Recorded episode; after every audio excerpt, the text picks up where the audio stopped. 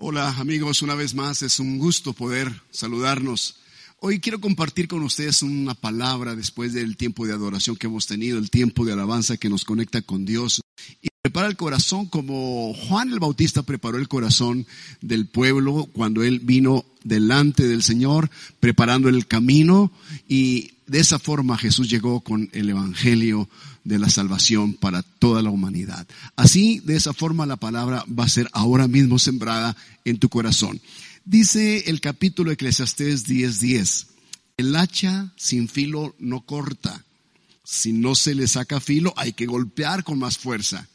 Si quieres prosperar, tienes que saber qué hacer y hacerlo bien. Quisiera dedicar unos segundos a, a, orar y pedirle al Señor la bendición. Padre, gracias por este tiempo y la palabra que ya nos das. Gracias porque podemos recibir el consejo oportuno de tu bendita palabra en, el nombre de Jesús, que pueda hacer en nosotros un efecto, Señor, un cambio en nuestra mentalidad, en nuestra forma de conducirnos y de amarte y servirte. Todo en el nombre de Jesús. Gracias Dios. Amén y amén. Quiero contarles acerca de dos leñadores. Uno de ellos es Carlos y el otro es Juan.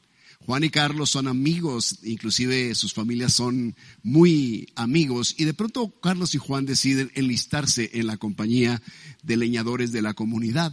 Esa vez Juan y Carlos están cortando los leños, cortando los árboles, haciendo todo lo que tiene que hacer un buen leñador. Pero Carlos piensa que para poder sacar ventaja y poder lograr una buena ganancia, eh, él no va a tomar los descansos y él no va a tomar los alimentos y evitará ir y tomar agua o ir a hacer sus necesidades. De pronto así comienza la rutina de los dos. Por otro lado, Juan, cada vez que él siente que le hace falta hidratarse, va y toma agua. Y así, cuando él va a comer, también toma su tiempo para comer y toma sus descansos de vez en vez. Al final de la jornada, Carlos y Juan se reúnen y Carlos está sorprendido porque realmente el, montón o la cantidad de leños que él cortó es mínima comparado con lo que Juan ha hecho al final de la jornada. Y él le pregunta, Juan, no entiendo por qué tú tienes más en tu eh, área leña cortada más que yo siendo que yo ni paré siquiera. Y Juan le dice estas palabras, es que yo cada vez que me detenía a tomar agua, le sacaba filo a mi hacha. Cada vez que iba a tomar la comida, le sacaba filo a mi hacha. Cada vez que me tomaba un respiro, sacaba filo a mi hacha. Así es como Juan le enseñó a Carlos una gran lección. Y eso es justamente lo que está diciendo Salomón en Eclesiastés capítulo 10, 10. El hacha sin filo no corta si no se le saca filo, hay que golpear con más fuerza. Pero si quieres prosperar, tienes que saber qué hacer y hacerlo bien. Y de eso se trata la vida, mis queridos amigos. Entonces quiere decir que nosotros eh, tenemos en la palabra de Dios el secreto para poder ser más efectivos en la tarea que Dios nos ha encomendado.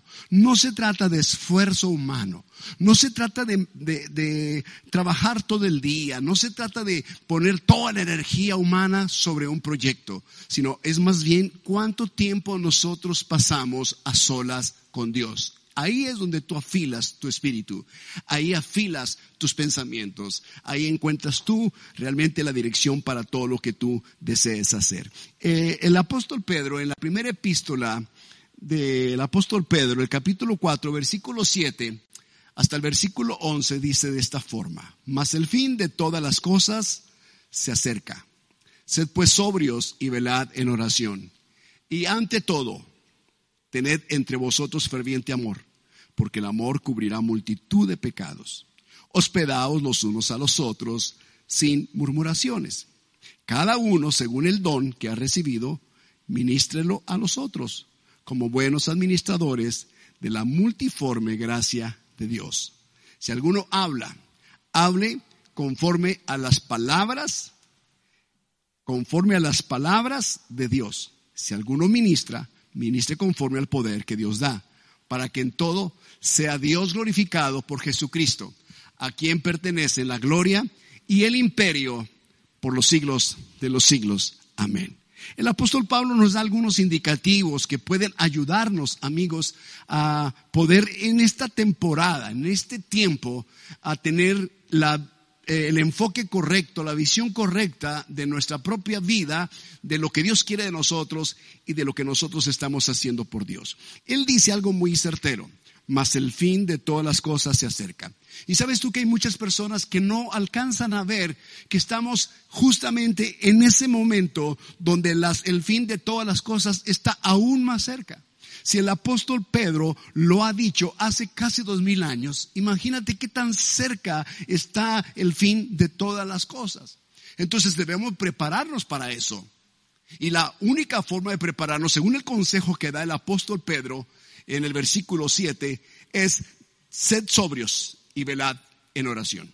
Y ante todo, tener entre vosotros, dice él, un ánimo, eh, tener entre nosotros un ferviente amor. Quiere decir que la sobriedad es muy importante en nosotros. Las personas que no son sobrias cometen muchos, muchos errores y cavilan demasiado en su mente. Sobriedad es el estado consciente del ser humano. Cuando se pierde la sobriedad es como no tener estabilidad en tu cuerpo. Y hoy más que nunca necesitamos ser estables en las emociones, en los sentimientos, en la familia, en el trabajo, en tu escuela, en la iglesia. Tenemos que tener estabilidad, tenemos que tener los pies firmes, porque son tiempos finales. El fin de todas las cosas se acerca y necesitamos estar sobrios. Hay una lección que quedó grabada en mi mente cuando yo era un pequeño en mi pueblo. Ah, había siempre un hombre que caminaba de, por la acera, por un lado de la, por la calle de la acera izquierda, de pronto caminaba y se iba hacia la acera derecha y luego cambiaba otra vez a la izquierda y luego iba y caminaba hacia el otro extremo. Y este hombre, cuando yo lo veía, yo no alcanzaba a entender todo lo que estaba pasando. Yo pensé que era un hombre que estaba enfermo. Alguna enfermedad lo hace zigzaguear por la calle. Entonces para mi edad era incomprensible si alguien me dijera que era un borracho. No lo entendería yo. Pero conforme pasó el tiempo, yo comprendí que esa persona efectivamente no estaba sobria. La persona no era sobria, la persona estaba embriagada. Y una persona que no está sobria siempre va por la vida zigzagueando, porque no tiene estabilidad. A eso se refiere el apóstol Pedro cuando él aconseja que seamos sobrios. Y esta actitud va acompañada de la oración. La oración secreta, la oración privada es la que nos mantiene sobrios en este tiempo donde hoy muchos ya no piensan igual, que antes de iniciada la pandemia. Es la oración la que nos ubica, nos centra, nos enfoca y no permite que vayamos de un lugar a otro en nuestra mente. Por eso el apóstol Pedro recomienda que vayamos a la oración.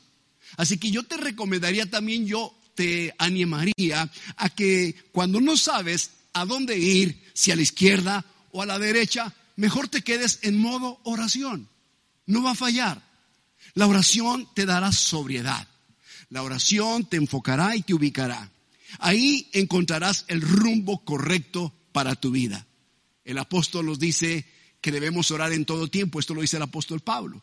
Debemos orar en todo tiempo, con toda súplica en el Espíritu. A veces la gente me pregunta cómo es mi vida de oración. Mi vida de oración secreta. Hoy va a, va a dejar de ser secreta. Mi vida de oración secreta es orar en todo tiempo en el Espíritu. No tiene que ver con una posición que yo tenga que tomar. No tiene que ver con un horario específico, aunque sí tengo horarios específicos. Pero es muy sencilla, sin formalismos. Es una oración de donde siempre estoy hablando con el Señor o siempre estoy dando gracias a Dios por algo. A veces doy gracias a Dios por cosas que no han ocurrido. Después ocurre. Pero la oración debe ser así en todo tiempo, sin mucha formalidad simplemente hablar. Alguna vez eh, en el inicio, antes de iniciar el ministerio, mi oración fue una plática con Dios, como si Dios fuera en el asiento del pasajero, del copiloto. Y hablé con él acerca de, de un sentir que tenía yo en el ministerio, para el ministerio. Y Dios me dijo así una palabra que él me dijo y que estás esperando. Ya te habías tardado. Entonces quiere decir que debes hablar con Dios. Este es un tiempo donde todos necesitamos intensificar nuestra plática con Dios, porque eso nos va a dar sobriedad y nos va a ubicar en la dirección correcta. La siguiente cosa que el apóstol Pedro dice en esta primera epístola es que debemos tener ese ferviente amor. Él dice claramente que debemos tener ese ferviente amor. Y este amor al que se refiere es un amor capaz, capaz de cubrir multitud de pecados.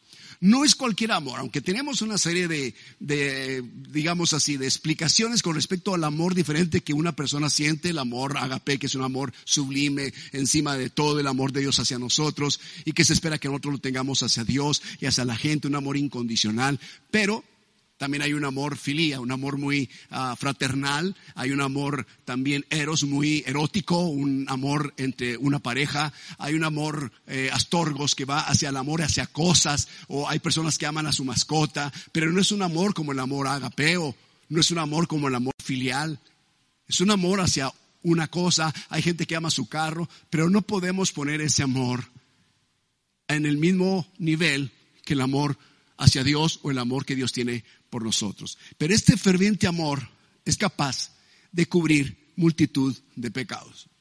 Y Él está diciendo, hospedaos los unos a los otros. Quiere decir que todo lo que nosotros hagamos en esta vida debe ser hecho motivado por el amor. Sí, sobriedad, resultado de una vida de oración. Ferviente amor, capaz de hacer todo por esa motivación correcta. Y el apóstol dice, sin murmuraciones, sin decir nada, sin estar pensando incorrectamente. Ya sabemos lo que causa la murmuración.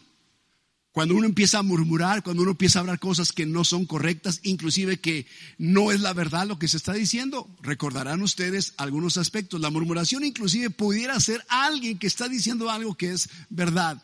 Voy a poner un ejemplo. Eh, María y Aarón murmuraron contra su hermano Moisés. Moisés se había casado con esta mujer cusita. Y era verdad lo que decía María, se casó con una mujer cusita y no está bien, él es, un, es del pueblo de, Dios y no debiera ser. Está bien, estuvo bien. Sin embargo, no estuvo bien que ella murmurara contra él por eso, porque no le correspondía la murmuración. No era, no era necesario hacerlo. Era, esto era un asunto entre Moisés y Dios. Ahora, como dice la escritura, sin murmuraciones. Lo que hagamos lo vamos a hacer sin murmuración. Y cada uno dice, según el don que ha recibido, ministrelo a los otros.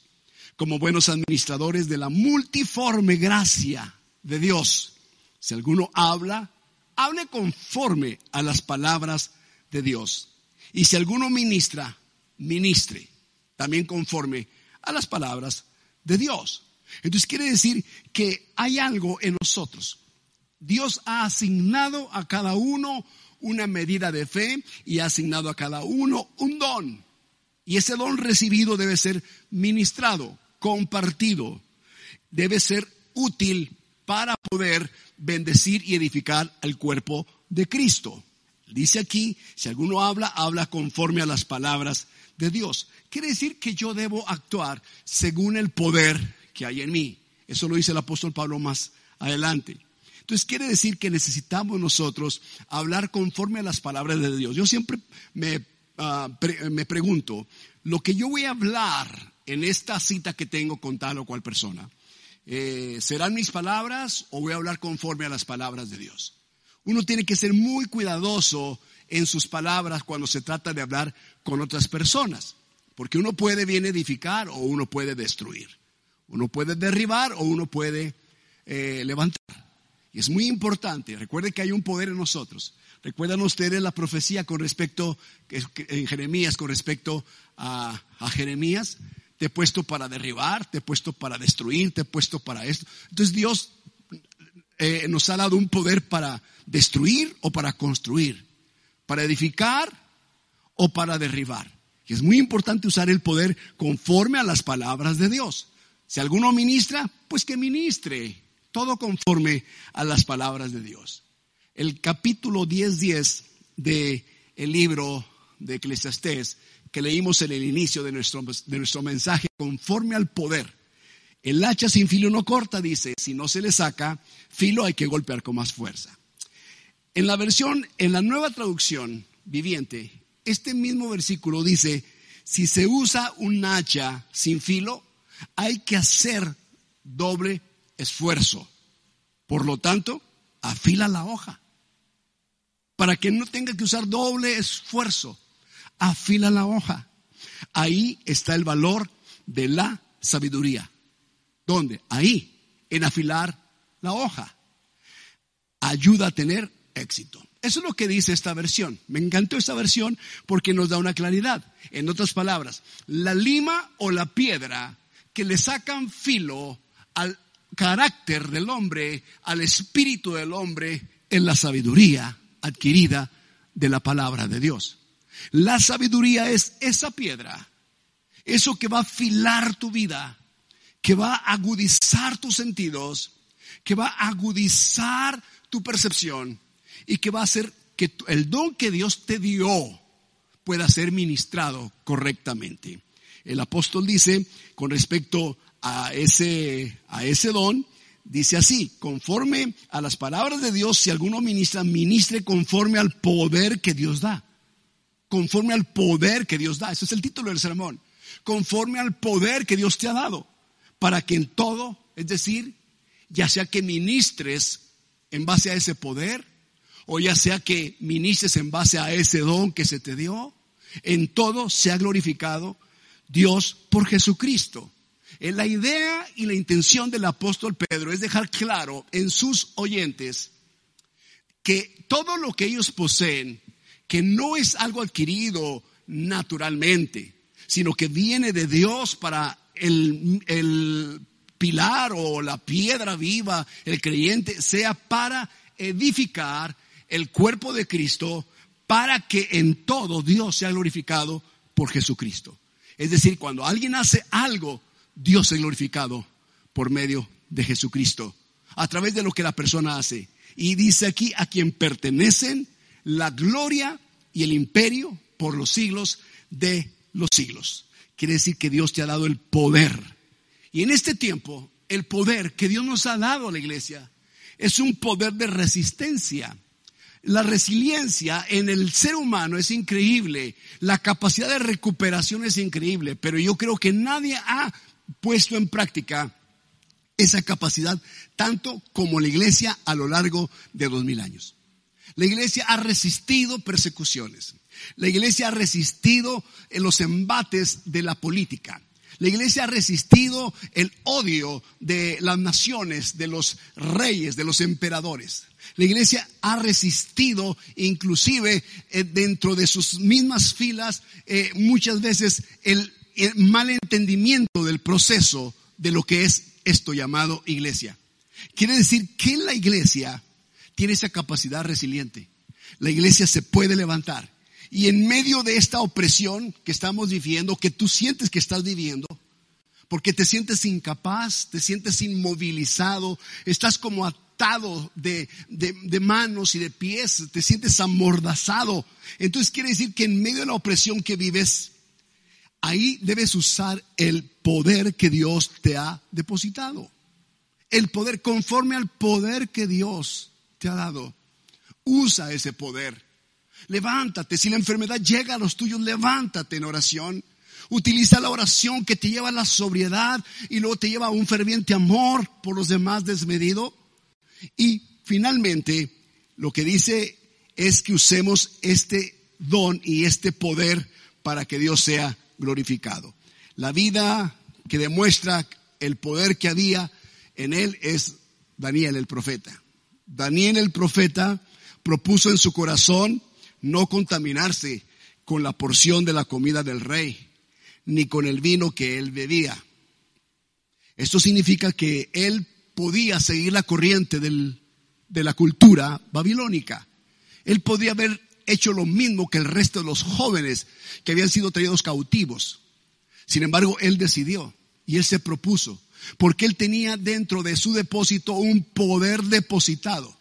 Él tenía la capacidad para decir, no, no me contaminaré con la porción de la comida que el rey come o que él nos sugiere que comamos. Lo que él sugiere que yo asimile en mi mente, lo que él quiere que yo haga, no lo asimilaré, no lo tomaré, no hará mella en mi vida. No voy a beber de su vino, de sus ideas, de su filosofía, de su creencia. No voy a permitir que eso me, me amedrente. No me voy a inclinar ante ninguna estatua. Entonces él se determinó no contaminarse y pidió por tanto al jefe de los únicos que no se le obligase a contaminarse. ¿Y sabes dónde estaba el poder en Daniel? Que cuando él tomó la decisión de no contaminarse, Dios dio gracia a Daniel frente a este eunuco. Y dice, y puso Dios a Daniel en gracia y en buena voluntad con el jefe de los eunucos. Vean lo importante que es el usar el poder que Dios nos ha dado, conforme al poder que Dios te dio. Debemos entender esto. Hay hombres y mujeres de Dios increíbles, asombrosos, son maravillosos. Dios ha depositado en ellos un don increíble o varios dones y conforme al poder que Dios les dio, ellos hacen increíbles cosas. Pero hay algo que Dios ha dado en general a la iglesia. Ese poder que Dios dio a la iglesia en general es el poder capaz de resistir todo lo que el infierno trata de levantar contra nosotros. Ante eso, si dijéramos que solamente uno lo tienen, pues entonces estamos acabados. No podríamos nosotros eh, en ninguna forma igualar ese poder que tenemos y compararlo al poder de grandes hombres de Dios, los generales de Dios. Sin embargo, sí dio a la iglesia en general ese poder. El poder de poder, de ir, perdón, el poder de ir y entonces tumbar, golpear las puertas del Hades al punto que no se puedan resistir. Si podemos mantenernos en este mundo limpios, si podemos mantenernos sin contaminación, pero tenemos que decidir nosotros. Y aquí dice que aún el eunuco eh, favoreció a Daniel, porque Daniel eh, halló gracia y buena voluntad en el eunuco. Ahora, ¿se debió a qué? ¿A lo bello que era Daniel? ¿A la juventud que tenía? ¿A la gracia propia que tenía? No.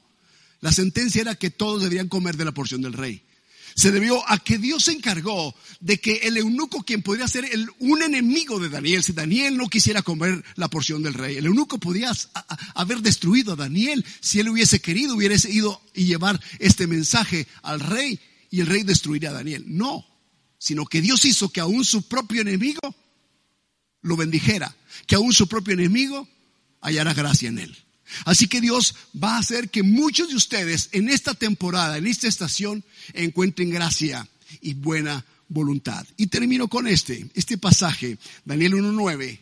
Ahora bien, Dios había hecho que el jefe del Estado Mayor, eso es lo que trata de decir el capítulo que leí en esta otra versión, que el jefe del Estado Mayor le tuviera respeto y afecto.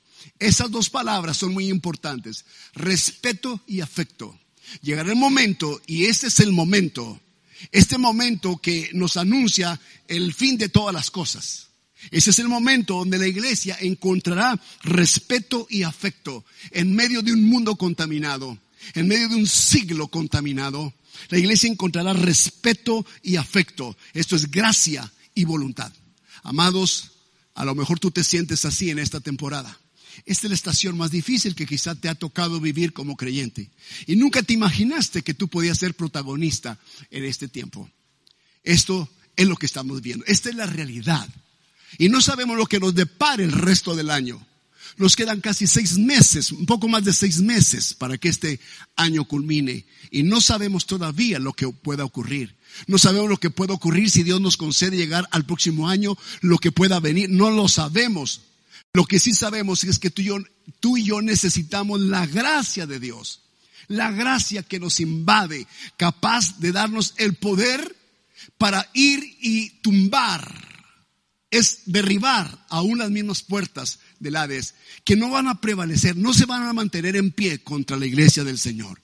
Y si tú estás viviendo esta temporada y de pronto viene a tu, viene a tu mente pensamientos que te invaden, no te contamines con ellos a lo que Daniel, él propuso en su corazón, no contaminarse. Necesitamos sobriedad, estabilidad espiritual. No solamente la estabilidad emocional es buena, ayuda. La estabilidad sentimental, la estabilidad eh, física, financiera, familiar.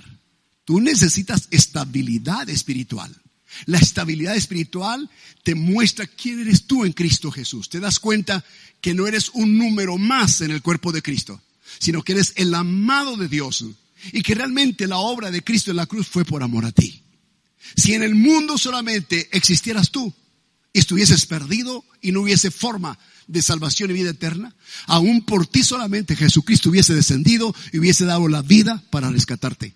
El amor de Dios por cada uno. Recuerda, Jesucristo es el Dios individual, es el Dios personal. ¿Recuerdas cuando hiciste la primera oración? Tú le dijiste, te acepto como mi Salvador personal, único y suficiente. No hay otro Salvador, es personal, es tu Salvador. No solamente el amor al mundo entero, el amor a cada uno en particular. Entonces quiere decir que este Jesucristo que te amó con este amor, está contigo. En medio de este tiempo está contigo. Y Él va a hacer que tú como iglesia, su iglesia, su amada iglesia, tengas afecto y sientas respeto. Y Dios va a cubrirte. A través de la sangre de Cristo serás cubierto y vas a encontrar gracia en medio de esta estación. Esta estación es la estación más peligrosa y más difícil que nos ha tocado vivir. Pero quiero decirte que aun si las cosas el día de mañana se pusieran más difíciles, tienes que entender que necesitas sobriedad, necesitas estabilidad, necesitas ubicarte. No pierdas la brújula, no pierdas el mapa, no pierdas de vista el faro, porque es lo que te va a guiar. Lámpara es a mis pies tu palabra y lumbrera mi camino. Eso es lo que es el Señor para nosotros. Hoy me gustaría dirigirte en una oración para que tú puedas a través de la sabiduría de la palabra afilar el hacha de tu espíritu. Afila el hacha de tu carácter. No es con mucho esfuerzo, es conforme al poder que Dios te ha dado en el nombre de Cristo Jesús. Quiero orar por ti ahora mismo. Señor Jesús, te doy gracias por cada uno de los oyentes, los que están mirando esta transmisión en este momento o la mirarán posteriormente. Te quiero pedir que los bendigas. Te quiero hoy suplicar que los ayudes a tener sobriedad, sobriedad que los lleva a tener una vida de oración, oración que los lleva a tener un ferviente amor desmedido, Señor, incondicional, un amor ferviente y también, Padre, que utilicen el poder que has depositado en ellos, que ministren conforme a las palabras tuyas Señor, oro en el nombre de Cristo Jesús. Que tu iglesia se levante, que en este tiempo entienda que necesitamos reunirnos cerca de aquel que es la piedra, la piedra capaz de afilar el corazón del hombre. Afílanos en tu palabra. Cristo, afílanos en ti. En el nombre de Cristo Jesús, te doy gracias y bendigo cada uno de estos fieles oyentes. Que Dios les bendiga grandemente. Ahora, si tú eres una persona que por primera vez estás escuchando un mensaje de la palabra. A lo mejor tú te sientes distante, inclusive hay cosas que no alcanzas a asimilar. Se te dificulta asimilar los términos que usamos. Déjame explicarte que tu vida y mi vida estaban totalmente perdidas, sin esperanza de vida eterna. Que el día que muriésemos iríamos directamente a un infierno de fuego. Pero Jesucristo vino hace dos mil años por amor a ti. Y ahí en la cruz se dio. Él se dio por amor a ti. Se entregó y ahí murió. Lo sepultaron y fue resucitado al tercer día. Y Él está a la diestra del Padre. Y Él quiere salvarte, quiere perdonarte. Solamente su sacrificio es capaz de perdonar tus pecados. Si tú deseas que Él perdone tus pecados, hoy tú puedes hacer esta oración. Con estas palabras puedes acercarte a Él diciéndole, Señor Jesús, yo desconocía totalmente acerca de ti, pero hoy sé que he estado distanciado de tu presencia. Te pido me perdones cada pensamiento incorrecto, cada palabra necia que he hablado, cada acto que he cometido que es un pecado contra ti. Perdóname, te lo pido, te lo ruego. Estoy arrepentido. Quiero vida eterna. En esta estación he visto mi necesidad de ti. Quiero vida eterna. Perdóname, Señor. Y hoy recibo tu perdón, porque ahora he escuchado que tú me amas y que y aun si yo fuese el único hombre sobre la tierra o la única mujer sobre la tierra, por el amor que tú, tú me tienes, vendrías a esta tierra y darías tu vida por mí. Oh querido Jesús, a partir de hoy mi vida será distinta. Gracias por tu amor. Amén y amén. Quiero felicitarte si has hecho esta oración con todo tu corazón. Que Dios te bendiga grandemente, que Dios te acompañe en todo momento. No estarás solo, Él es un Dios personal, Él es tu Dios único, Él es tu Señor y tu Salvador personal. No estarás solo, habla con Él, ubícate, ten sobriedad, empieza a platicar con Él como platicarías con un amigo, en el nombre del Señor. Hoy quiero orar por los que están necesitados de salud también. Quiero pedir a Dios por aquellos que están ah, sufriendo el embate de alguna enfermedad crónica, degenerativa, o bien esto que aparentemente parece una simple gripa, COVID-19, el azote del 2020 para la humanidad. Que hoy el Señor venga y destruya ese azote. Que hoy el Señor venga y destruya ese virus en tu cuerpo y tu cuerpo quede completamente sano. Podemos orar juntos, ¿te unes conmigo? Oremos, Padre, en el nombre de Jesucristo tu Hijo y por la obra que Él ha hecho en la cruz, te queremos pedir por aquellos que están enfermos, cualquier tipo de género de enfermedad o de espíritu de enfermedad en ellos, que sea destruido, Señor, por una sola gota de tu sangre. Tus llagas, Señor, en tus espaldas absorben todo espíritu de enfermedad. Es suprimida toda la enfermedad en esos cuerpos. Señor, cuerpos sanos a partir de este momento. En el nombre de Jesucristo te lo pido, Señor. Oro por aquellos que están padeciendo cualquier tipo de enfermedad en sus huesos, en sus órganos internos, en su sangre, en su corazón. En el nombre de Jesús, en sus vías respiratorias, en sus pulmones, que sea limpio, Señor, su cuerpo de todo espíritu de enfermedad, de todo virus, de toda bacteria. En el nombre de Cristo Jesús. Gracias, Señor. Amén, amén y amén. Les bendigo grandemente.